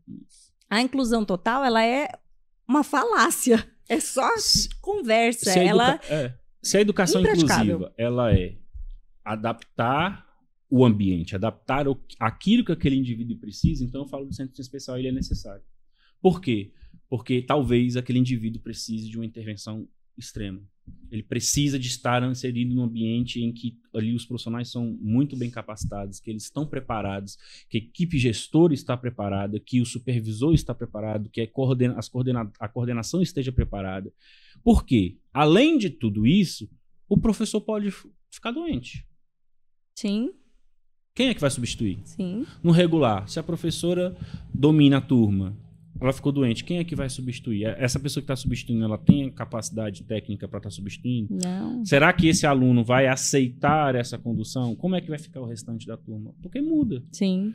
Então são N fatores que acontecem dentro de uma sala é, é, comum dentro de um conceito de inclusão total, que eu fico assim, sério que inclusão total funciona? Aí eu fico, nossa, então vamos fazer o seguinte, você que está defendendo, vamos montar uma salinha? Vou deixar você gerenciar. Vamos um dia só. sala? Não precisa nem Mas, ser. é- não, é- mas assim, mas assim, não é, não, não é um dia não. Mas- porque quando a gente fala em um dia, ah, não, um dia eu, eu também faço. Um dia eu boto, eu boto todo mundo lá e eu faço. Vamos pegar 200 dias letivos, 5 horas por dia. E aí, no Distrito Federal, a gente tem jornada ampliada, ou seja, o professor dá um turno de regência, ou matutino ou vespertino, e no outro turno ele tem a coordenação. Então a gente tem uma, um, a gente tem um, tempo de coordenação bacana no Distrito Federal. Mas vamos colocar em outros estados que ele tem regência de manhã e à tarde. Não tem tanto tempo para coordenar. Então vamos pegar 200 dias letivos, o professor ganhando o piso do salário básico. Aí eu pego essa pessoa, vamos lá, você que fala da inclusão total, vamos pegar ele, vamos colocar ele lá dentro, 200 dias letivos, 5 dias por semana, com um autista nível 3 de suporte, um TDAH, um TOD, mais 15 alunos típicos e você sendo cobrado que você tem que produzir resultado, porque tem a provinha Brasil e você tem que, tem que sair bem na provinha Brasil. Dar números. E aí? Ah, mas dá, dá. Faz. Faz. Aí, e o- porque a educação é legal. A educação é a partir do segundo semestre. Segundo semestre, os professores voltam do recesso. A gente fala, tira recesso para descansar e o professor já volta assim. Segundo semestre. Segundo semestre é cansativo. É, é tão dinâmico, a gente está lá na escola, né, na correria, que agora a gente tem que fazer os estudos de casa para dar adiantamento. E é tão corrido, é tão corrido, é tão corrido, assim, avaliação, avaliação, avaliação, daqui a pouco tem um evento, aí corre para o evento para produzir material para aquele evento, para que as famílias percebam que o, o aluno ele não está lá como depósito, ele está lá produzindo, ele produz atividades, ele faz atividades, né? E produz, produz evento, formulários, porque a gente tem muita documentação para preencher, porque é, é fundamental os registros. Perfeito. É fundamental. Registros, né? tá. Então a gente tem o, a gente tem o PIB, o ensino especial. Aí eu, eu- quando eu falo de ensino especial, eu estou falando de classe regula, classe especial dentro da escola comum Tá. e eu estou falando de centro de ensino especial. São, Tá. são as turmas TEA, DEMU ou DI. Tá. E tem a mista, né, que é DEMU e DI. Ah, quando eu falo disso, eu tenho o PIB, que é um plano individualizado bimestral, né, que aí o professor vai produzir, que seria que seria aí muito próximo do que seria o plano de ensino individualizado. Então eu vou produzir um, um documento em que eu vou colocar aspectos motores, aspecto cognitivo, aspectos sociais daquele indivíduo Tá. eu produzo o que eu iria aplicar dentro da avaliação e aí eu chamo a família, que é o, que é o currículo funcional nosso. A gente chama família, é o PEI, né? A gente chama família, a gente chama, se tiver atendimento externo na clínica, a gente chama para conversar. O que que vocês estão querendo abordar? Será que a gente consegue abordar aqui? Às vezes o, prof- às vezes o, o, o professor não tem aquela habilidade, então a gente troca informações. Ou às vezes o professor consegue desenvolver coisas que a clínica fala, como a gente troca também essas figurinhas. Acontece muito de- dos dois lados, né? É, então eu monto esse planejamento. Além desse planejamento, aí eu tenho o relatório. Então o relatório descritivo é quando eu vou descrever exatamente tudo aquilo que o estudante passa, tudo aquilo que ele vem, as intervenções que eu promovi, ah, o que eu obtive de resultado, quais foram as adequações das intervenções que eu promovi. Ah, é, esse aluno ele, ele não, não tem ali a- a questão de português e matemática, não, não consegue ainda relacionar a quantidade e número, não consegue fazer essa correlação. Mas ele teve um avanço significativo aqui na imagem, ele conseguiu já produzir aqui, reconhecer a água, ele con- conseguiu é, reconhecer a, a cor. Né? Então ele, eu começo a estimular, estimular, estimular aquele indivíduo para mais à frente eu, eu, eu tentar conseguir extrair alguma habilidade nova para ele, né? Alguma habilidade social, que aí é que a gente fala de inclusão. Então vamos falar de inclusão, vamos falar de inclusão social. Inclusão social, né? Vamos Porque falar é o que você disso. disse, a inclusão escolar ela é, um, ela é uma parte, É um, um, é um- é um pedaço, do que pedaço. seria de fato uma inclusão social. Então eu tenho é, casos, o aluno 14 anos dentro da escola comum. Aí eu e aí a família e é importante dizer, às vezes a família ela tem um preconceito com o centro de ensino especial, porque acha que ir para o centro de ensino especial é regredir. Não, não é regredir. Entenda que, mas aí também tem uma fala que é muito é, indelicada. Que eu falo, gente, essa fala ela é uma fala é, pejorativa, que é este aluno é de centro. Ah, Então, quando eu falo este aluno é de centro, eu estou, de certa forma, de forma pejorativa, de- por conta das suas especificidades, falando que ele não é pertencente a esse lugar. Eu falo, gente, isso não existe. Esse aluno não é que esse aluno é de centro. Esse aluno ele será melhor atendido no centro, porque é esse é o papel do centro, é fornecer um atendimento mais qualificado. né? Então esse aluno ele é direcionado para lá é, e aí a família ela fica ela fica travada porque ela escuta coisas de quem É. nunca pisou lá, aham. como por exemplo, ah, o centro é e aí ela fica travada. Quando você fala não, não é isso. Seu filho precisa dessas intervenções motoras. Seu filho ele precisa trabalhar equilíbrio. Seu filho ele precisa trabalhar isso, tal, tal, dentro da piscina. Ele precisa trabalhar educação ambiental. Ele precisa ter contato. Aí a família fala, sério, mas hum, aí vamos, vamos lá fazer uma visita? Vamos lá. Aí a gente leva a família. Nós, isso é dentro da escola comum, eu levo. Vamos lá, vamos lá conhecer. Chega, vamos, não, a gente não precisa avisar, não. Vamos lá, chegar de supetão, que aí a gente não precisa preparar ninguém. E é uma coisa que lá na, a, a- diretora nossa, ela fala muito: ninguém precisa chegar aqui e avisar quando vem, não, porque aqui a gente, a gente não precisa esconder o que a gente faz, a gente está fazendo. O nosso trabalho é esse, isso que você está vindo aqui é o que a gente faz todos os dias. E eu, Eu acho- leva. Eu acho até que essa resistência da família é parte também do processo de luto, do diagnóstico, da Sim. implicação. Né? Então, é, acho que a- muitos sentem isso também quando é, quando é oferecida a questão da comunicação alternativa. Como se fosse uma chancela do tipo, meu filho não vai falar, né? E não, também é um suporte Exatamente. né, até buscando essa preparação. Mas tem essas, acho que são essas fases, né? Eu tenho é, uma amiga pessoal minha e que ela tirou da escola regular, né? Porque não via e não tem mesmo. Ali na nossa região, sem a menor condições, porque o filho dela precisa de um suporte muito maior. E, e aí ela colocou numa escolinha especial, particular, Uhum. né? E, e foi muito dolorido para ela, né? Ela falou assim, Mi, é, para começar, as mães que eu encontrei lá, né? Ela falou assim, cara, assim, a gente...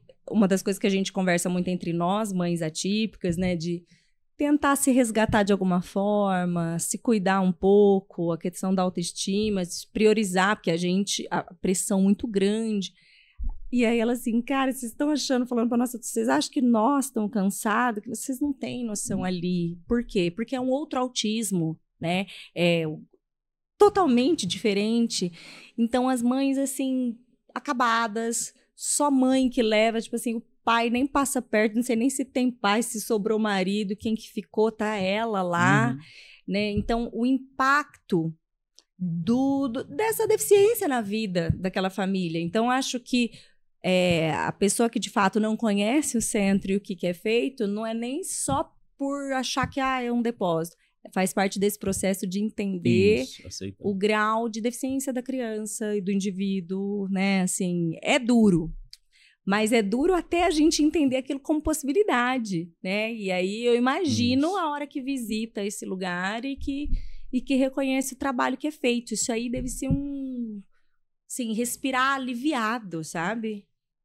Porque a escola, ela é um, um dos tópicos de maior sofrimento na vida de toda família atípica, em maior ou Sim. menor grau. É sempre uma agonia, é sempre uma aflição, né? É, é uma questão muito forte. Então, se a gente coloca num lugar que a gente sabe que está sendo bem cuidado e que as pessoas estão com esse olhar para o desenvolvimento, não desistiram do desenvolvimento do Não. nosso filho, não vão colocar ali num cantinho, né, assim, é, e subestimar toda a capacidade de resposta. Isso é um refrigério, com certeza. eu não posso ser hipócrita de, e dizer assim, é, eu compreendo o que é ah, um pai quando eu chego e falo, olha, isso, isso, isso, isso, isso, isso, isso, isso, isso, isso, isso, todas essas defasagens aqui. E por isso, a minha indicação é de. Isso eu já fiz isso, eu já tive que fazer isso, e é muito doloroso. Eu, e, e nesse momento eu nem era pai ainda, e isso é muito doloroso. Você, como profissional, assim, fica nó na garganta você ter que chegar para uma família, né? E você dá. Aí você começa, é isso, seu filho isso, seu filho isso, seu filho isso, seu filho isso, seu filho isso. Aí o pai já olha assim, cara, Você está falando, você está lendo e eu estou enxergando meu Sim. filho. Você, isso, isso, isso, isso. Por isso, lá no, ele é- será melhor atendido no centro especial. Por quê? Porque lá tem isso por conta de. Aí eu faço o link. Tá. Lá tem essa intervenção por conta disso aqui. Ela lá tem essa por conta disso. Lá tem isso por conta disso. Lá tem isso por Perfeito. conta disso. Porque é isso é o nosso papel. Perfeito. né? É isso que vai acontecer, é essa avaliação que vai acontecer, porque quando a gente faz ao final do ano a escala portas né, e a gente aponta ali quais são as necessidades daquele indivíduo, é, eu já estou criando as minhas intervenções. E essas intervenções são direcionadas para outra escola, ou para a mesma escola, ou para outro professor, que se tiver troca de professor, para que ele siga essas intervenções, então dê continuidade ao trabalho. Quando você lê isso, eu não consigo, para uma família que, que nunca, sempre teve a esperança de que ele seria uma, uma criança que conseguiria estar socializado, que conseguiria frequentar uma sala comum, que conseguiria fazer vivências que, mesmo que com adaptações, adequações, ele conseguiria ir, né, seguir Sim. ali o pedagógico e tudo Uhum. mais. Quando você chega e você mostra isso, é, eu não consigo dimensionar. Eu não consigo dimensionar o que isso é para uma mãe, o que isso é para um, um pai. E eu vejo também, aqui no próprio Distrito Federal, também a um, um receio mas, de falar isso para a família. De chegar com a base estruturada e falar isso para eles. Mas esse receio também é, por exemplo, de quando o professor ele, ele observa comportamentos, ele também tem receio de chegar para a família e falar. Isso é natural, porque Sim. Ninguém quer ouvir, É. assim, ninguém deseja ouvir Sim, que, que extremamente espinhoso abordar isso. algo, né? Então, assim, mas aí eu me prendo muito à fala do, do outro que fala: é melhor que você faça e que você seja chamado de, é, é, é, é, sei lá, que, no, que vá haver uma investigação e que diga não, de que, não, não, é, tá correto, não, não tem problema, isso aqui é um comportamento momentâneo, tudo bem. Do que você ficar calado e aquela família talvez perder a chance de, de buscar ali ajuda, buscar intervenção, né? Então, quando eu falo de, eu não consigo dimensionar o que seria, né? É, é, isso, essa, essa notícia, eu chegar e, e- e- falar que o aluno sente especial. Agora, quando eu levo ele no centro especial, e aí é a grande questão. O centro de ensino especial ele é mais bem estruturado do que qualquer outra, quase todas as escolas regulares. Eu tenho muito mais recursos, eu tenho, é, é, é, eu tenho muito recurso, eu tenho muita diversidade de possibilidades de vivências. Então eu tenho escolas grandes, eu tenho é, estruturas da educação física, porque aspecto motor, principalmente quando estou falando de deficiente físico, é, é, a estrutura motor é muito importante de desenvolver habilidades ali do tônus muscular. Então a estrutura da educação física é muito boa, é, tem muitos recursos, né? Geralmente são escolas que têm acesso a mais recursos porque é, é, é, é, é, tem mais visibilidade, tem essa visibilidade, tem essa atenção da Secretaria de Educação. Então, ela- a família chega e fala: Impactante. cadê o, cadê o depósito? Porque quando eu visualizo um depósito, eu visualizo um Uhum. lugar que aí que você pensa, né, de fato, naquele, no manicômio, aquele Sim. lugar.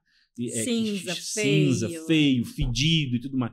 Aí quando você chega, você vê os alunos descendo do ônibus, que nós temos aqui no Distrito Federal, a região Plano Piloto, aí eu tenho é, é, Paranoá, que é um lugar um pouco mais afastado, tem um São Sebastião, esses alunos às vezes ficam uma hora dentro do ônibus, em teia, nem uma hora dentro do ônibus, não tem ar-condicionado, tá? Vindo até a escola. E aí ele chega na escola, desce, aí quando vai, você tá descendo da escala, aquele sorriso, ô tio, abraça você, e vai, assim, você vê a alegria, você vê o prazer daquela criança de estar ali, Nossa. saber que aqui- ali ele vai se divertir, que tem pessoas que vão estar sorrindo para ele, que vão estar abraçando ele, que vão estar dando carinho, vão estar ouvindo ele, porque Centro vai abrir de domingo pra eu ir lá visitar? Eu eu só vai. posso no domingo. então assim é, é- você cria um ambiente tão acolhedor dentro de um centro que é o que eu falo, a pessoa que fala que o centro de ensino especial tem que acabar, ela nunca foi lá, ela nunca foi Um lá. conhecimento muito raso sobre Hum. um discurso totalmente vazio e de ignorância mesmo, Nunca foi né? lá. De- Nunca foi. Então, assim, vai lá, é acolhedor. Você vê o ambiente. Aí, algum, o nosso centro não tem precoce. Então, os outros centros têm precoce. Aí você chega na precoce e tem aquela estrutura de parquinhos. Eu, eu, né, eu vi aqui a estrutura do, do espaço aqui. Aqui a clínica muito especial show, é muito, muito bacana. show. E aí, claro, a gente não tem os recursos né, que a clínica tem, mas nós temos equipamentos bons que, que a gente consegue extrair a mesma potencialidade de recursos excelentes. Então, eu tenho acesso, a gente é, recebe muito material, a gente consegue fazer muita adaptação. Então, a estimulação precoce, a parte motora da estimulação precoce, esses dias eu tive no centro de Sobradinho, que foi onde eu comecei a minha, minha jornada no centro especial, que é o outro lá, é, e a estrutura da precoce, eu falei, cara, que estrutura, né, que, fazia muito tempo né? que eu não né? ia, e eu falei, que estrutura, não, a gente ampliou, e ele falando aqui, a gente ampliou, ele já, eu tô com uns 90 e poucos alunos com espera, é, no, no, no na, já, isso na precoce. Já no centro especial mesmo, eu estou com 70, 80 pedidos de vaga. Esses centros, o nosso não, mas os outros centros, eles fazem ainda o contraturno. Então, por exemplo, o seu, meu filho está na, na inclusão, ele está na, aqui a gente tem a turma de integração inversa, que é o quê? Uma turma reduzida, que aí eu coloco um, um, estudante que ele tem a capacidade cognitiva preservada, mas que ele tem algum outro, alguma outra questão que, que necessita de atenção mais centrada do professor. E aí esse aluno, ou outro aluno de classe especial também dentro da escola comum, ele tem acesso a um contraturno no centro de ensino especial.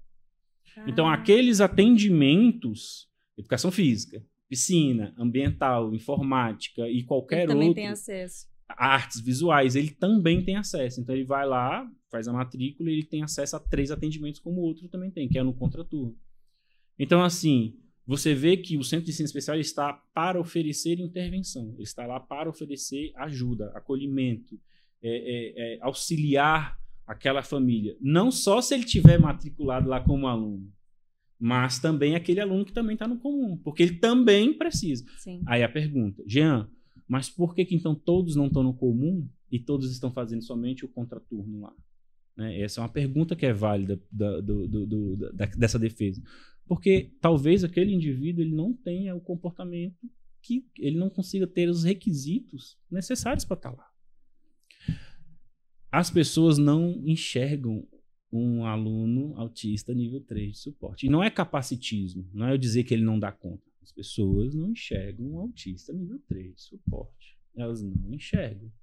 Elas não. É, é, algumas, assim, eu vejo falando. E você vê a omissão, por exemplo, você vai em congressos e tudo mais. Eu, eu, eu às vezes pergunto, falo sobre assim, a pessoa faz barulho de cri-cri, assim, não, não sei te responder, já. Não sabe, não, não sabe, porque não tem, não consegue, não consegue dimensionar, não consegue atender, não. E aí quando ainda falo de, de adolescentes, adultos de 20, 23 que já passaram pelas podas neurais, a capacidade de, de, de retenção ali não é tão. E aí? Né? Então, assim, é muito, é muito superficial falar que o centro de ensino especial simplesmente tem que acabar porque o meu filho tem direito de estar na, na sala comum. Mas ninguém negou esse direito para você. Agora, a, a, família que deseja, a família que acredita nesse trabalho, ela também tem o direito de ter um lugar. Sim. De ter um lugar que bem estruturado, que funciona, de, de que funciona público. Uhum. Né? E aí é a minha defesa. A minha defesa ainda ela é pela pela pelo ampliação do centro de ensino especial. É na defesa de criar o centro de ensino especial multidisciplinar, que é ainda agregar a secretaria, por exemplo, no Distrito Federal, a Secretaria de Saúde, para que a Secretaria de Saúde consiga fornecer um TO, para que a Secretaria de consiga fornecer um fisioterapeuta, para que ela consiga oferecer ali um psiquiatra, um neurologista para eventualmente fazer alguns exames e adequar a medicação, que ela consiga fornecer é, enfermeiros, porque é natural acontecer é, incidentes, né? Principalmente alunos cadeirantes que tentam levantar, enfim. É, fornecer, enfim, profissionais da saúde que possam estar tá ali atuando de forma psicólogos, psiquiatras, que possam estar tá ali atuando de forma realmente multiprofissional, que é, seria muito válido esse avanço. Nossa. Né? Seria assim, para mim o supra-sumo. Aí, é, supra-sumo ainda não. Por quê? É. Se eu ainda conseguir fazer com que é, todos esses meus profissionais consigam fazer é, é, especializações em, em evidência, com, em, com intervenções em evidências, aí eu ainda estou colocando. E assim, é aquilo que eu, eu gosto muito da fala do, do, do quando ele, ele relata isso. eu estava vendo ele numa, acho que foi na Câmara Legislativa, não sei onde foi, ele falando sobre, ah, foi lá, no Congresso, ele falando sobre a, a Secretaria de Educação de algum outro estado ter uma verba X. E aí ele pagou para a, a Secretaria de Educação utilizou essa verba para fazer uma intervenção assim nada a ver sabe? Até era, era, era alguma coisa de relaxamento, yoga. Sal grosso. É, enfim, gastou, tipo, sei lá, 200 mil reais. Cristal mágico. Isso, gastou um valor assim que poderia talvez ser direcionado a uma... A uma, uma... uma prática que funciona. A gente tem fundamentação, tem ciência. Por que, que você vai gastar com o que não tem nada além Isso. do funcionou com a minha tia Gertrudes? Eu, né? eu tipo colocar assim. um PCM sabe? Eu, eu, eu trazer ali o PCM, colocar os profissionais para né, trabalhar ali dentro de um protocolo de gerenciamento de crise, porque acontecem acidentes, ela não tem um comportamento complicado. É, nós, no Distrito Federal, nós temos a EAP, que é o, o centro, é? É, EAP é, é, o Centro de Formação é, Continuada do Professor do Distrito Federal. Então, todo, todos os professores e, e carreira assistência também, que a gente fala educação, ela pode acessar formações gratuitas fornecidas pela EAP. Então, tá. é, é, ele tem essa formação, mas até a EAP, ela hum, tem não, ali a limitação. Mas não disponibiliza. Eu, é, mas aí não, é nem porque ela não disponibiliza, porque ela não tem profissional, é porque são professores da rede pública que vão para lá para poder dar essa, essas formações. E, e, e, e, eu vou te ser muito sincero. É, chega um momento de formação, eu, e eu passo muito perto desse momento, que é o que? Você tem tanta formação, você passa a ter tanta qualificação, que financeiramente falando, estar na rede pública não vale mais a pena. E aí você sai da rede pública e vai para particular. E eu estava muito com essa cabeça. Até que um amigo é, foi na escola e falou: Ei, bicho, não, não faz isso não, porque o trabalho que você faz aqui você tem que fazer, o serviço público precisa disso. É, precisa de profissionais extremamente capacitados aqui dentro. E isso mudou muito, essa, essa fala mudou muito a minha cabeça de, de querer simplesmente Migrar. sair. Uhum. Porque eu preciso de, de, de, de, de, Obviamente, todo mundo é precisa. É óbvio, né? né? Poxa e, vida, esse novo, o reconhecimento financeiro e, disso, dessa capacitação toda, né? né? E é muito, muito curso, muita coisa. E, a gente, Sim, e é, é o que eu falo: faz, faz, faz, faz, faz, e você olha e fala, cara, não sei nada. é exato. Aí você né? pega um, pega um Paulo Luciano falando, você fala, sei nada, né? E então você é, pega isso, esse pacote dentro, dentro da educação e coloca no centro de ensino especial, cara, é lindo. É, é, é, é maravilhoso você poder ver a família feliz porque você está trabalhando, você vê a família é, grata, né? Porque no serviço público também tem essa. É, as pessoas não gostam muito do serviço público porque é, percebe que acho que as. A, os clientes, né, digamos assim, não são satisfeitos com o seu atendimento, mas dentro do centro especial é, é, é, gostoso porque é completamente oposto. Você tem famílias que são gratas assim a, a, você pelo trabalho que você faz, porque você está tentando ajudar ela, é. É, tentando fazer com que ela escove os dentes. Nossa, Jean, você, é nossa, você fez meu filho, você conseguiu fazer meu filho tomar banho sozinho. Nossa, é meu sonho, né? Eu posso, eu posso agora usar o banheiro, eu posso lá fazer que ele está tomando banho sozinho, ele aprendeu a fechar o registro. É, as pessoas acham assim, nível 3, nossa, o autista na universidade, isso é maravilhoso, nível 1. Eu estou falando do aluno que está aprendendo a fechar registro. É lógico, gente. Está tá aprendendo a fechar registro. É assim, são habilidades tão básicas, tão básicas, tão básicas. E determinantes para a qualidade de vida de qualquer um. E que, e que depende de estimulação. Então, no nosso centro, então, eu tenho indivíduos que a partir de 15 anos e que provavelmente não tinham acesso à informação que a gente tem hoje, né? Hoje é, é muito mais difundido essa, essa, o acesso à informação, então as famílias conseguem buscar intervenções hoje melhor do que era antigamente. Sim, sim. Então hoje eu ainda tenho o meu nosso público lá, ele é um público que talvez a família não tenha essa intervenção, apesar de eu ter famílias extremamente é, é, com poder também aquisitivo, de que já foram até, inclusive, para os Estados Unidos fazer intervenções, voltaram e o filho está matriculado lá. Se aquilo lá fosse de fato um, um local onde é, ele não, não, não, não é bom, essa família que tem poder aquisitivo, ela estava com ele em outro lugar. Sim. Por que, que ele está lá? Né? Porque a nossa proposta é de ajudar aquele indivíduo, dar para ele condições De de, dignidade, é, dignidade, essa é a palavra, sabe? Dignidade. Dar condições daquela mãe, porque é, é uma coisa que a gente estava até conversando nos bastidores, né?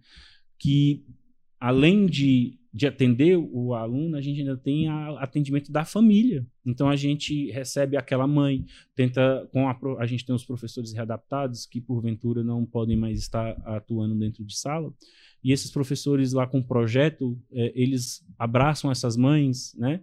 E ajudam ela com oficina de costura, então aprender a costurar, aprender artesanato. Então elas Gente, olha que incrível, né? desenvolvendo, é. Enquanto estão lá, tipo assim, a- o, filho tá lá, e aí aproveitar e tem essa, essa capacitação, E assim, a... tentar aprender habilidades. Olha que Esses- incrível. É, é, é aquilo, tirar aquele sentimento de inutilidade e aprender, estar ali junto, né? Aprender um ofício, talvez, Sim. poder começar alguma coisa, né? E aí é muito legal porque essas próprias mães começam a, quando a gente precisa de um evento que nós vamos distribuir é, brindes, a gente procura essas mães Elas anteriormente, fala, ó, a gente vai precisar desses brindes aqui, aí elas começam Ah. a confeccionar, é, é, é, essa, essa professora junta com essas mães e começam a confeccionar né, esses brindes, então elas se sentem pertencentes daquele ambiente também. Então, assim, é, é tão complexo, é um organismo tão vivo, um, um centro de ensino especial, é, que essa fala de que o centro é um é, afasta, que eu vou excluir, não, não é isso. Para, se o seu filho é, ele tem a condição de seguir no ensino regular, se ele tem a condição, se ele tem os aspectos é, que, né, que são requisitos para ele seguir lá bem, bom, que Sim. bom, é muito bom. Tipo, não é com você que eu Hum, estou falando. não é. Mas Não não, é. é. você. Tem, e todos os outros que não estão né, com essa condição. Entendeu? Mas tem uns, muitos, um, né, muitos, que não tem essa perspectiva, que essa mãe não, não vai ser feliz, esse aluno não vai ser feliz ali. Ele não vai ser feliz ali dentro. Ele não vai conseguir, ele não vai, ele não, é, não é que haja, é, você está sendo capacitista em dizer que ele não vai conseguir. Não, é experiência. Não, ele não vai mesmo, ele não É, tem chance é- é nenhuma. experiência. né? Ele já entrou perdendo. É cruel. Sim, né? ele, já não- ele entrou não vai perdendo. conseguir. Ele não vai conseguir. E isso, eu falando ainda, digamos, no mundo hipotético, que o meu professor, todos os meus professores a partir de agora são totalmente capacitados. Mesmo assim, talvez aquele ambiente, daquele mecanismo ali, ele não vai conseguir. Por quê? Porque ele não tem ali os recursos necessários para que eu possa fazer a Pra intervenção trabalhar, sim. adequada. Sim, é Né? isso. Então, se eu é muito simples, educador físico. Então, se eu quero desenvolver habilidades do basquetebol numa criança, aonde, o que, que eu preciso minimamente? De uma bola. Se eu não tiver uma bola de basquete ou nenhuma outra bola, como é que eu vou desenvolver essa habilidade? Eu vou para eu trabalhei muitos anos em, em piscina, né? Então, eu vou desenvolver, eu quero desenvolver a habilidade de nado naquela criança. Se eu tiver uma piscina, eu consigo desenvolver aquela habilidade? Não consigo. Ah, se eu tiver uma piscina pequenininha, eu consigo desenvolver aquela habilidade? Até certo ponto, sim, depois não. E é muito isso. Ele, ele é limitado para ele, aquele lugar. Então eu preciso de um espaço adequado, o mais adequado, para que eu possa promover essa intervenção. E isso é o centro de ensino especial. Isso é o centro de ensino especial. É, o, é, o, é, é o, o que o poder público consegue hoje dentro das suas. É porque é, é muito governo, não sei o quê, é, é muito batendo, batendo, batendo, batendo. Mas a gente tem que reconhecer quando existe é, algo bom, e isso é muito positivo. O governo oferece para essas famílias a oportunidade de, de ter o filho com um mínimo de dignidade, dar Sim. dignidade, sabe? É, fazer com que aquela família se sinta pertencente a um ambiente, a um espaço. Porque às Perfeito. vezes essa família, essa mãe, é, você não tem noção do quanto isso é comum. A mãe que ela é sozinha, é só ela e a menina, é só, só, só, não tem Sim, ninguém. Todo mundo. Família afastou, acabou, né? E minimamente é, fazer ela pertencer, ela se sentir pertencente a um lugar e, e é maravilhoso. né? É, esse é o trabalho e eu convido qualquer um, pode ir lá no Centro Especial, vamos, estamos de Gente, é isso, tem, venham conhecer, saber uhum. como funciona essa estrutura, né, que os outros lugares se inspirem para reproduzir também esse modelo. Já combinei com o Jean que ele vai né, disponibilizar uhum. essas imagens para a gente visualizar tudo isso que ele descreveu, né? E Jean, agradeço demais agradeço. a oportunidade desse bate-papo por estar aqui para esclarecer isso para gente. Obrigada. Eu que agradeço, obrigado a oportunidade. Foi uma honra, né? O convite foi inesperado, na verdade, né, porque justamente a gente não, a gente, nós pessoas do Centro Ciência Especial, nós dificilmente temos voz, né? E, e de poder vir, falar, explicar. Aí você abriu o espaço, me deu total liberdade, assim, agradeço Não, e eu que agradeço, porque as pessoas precisam saber, realmente essa informação precisa chegar, né? Sim, sim, é, é, tirar essa, essa ideia de esse é estigma, é, é, é um depósito, estigma. É Vai lá, vamos lá, tá lá aberto. Tá, tá lá, aberto. perfeito, convite tá feito, galera. Obrigado, então. Pessoal, fiquem ligadinhos nos próximos episódios aí. Um beijo para vocês. Tchau, tchau.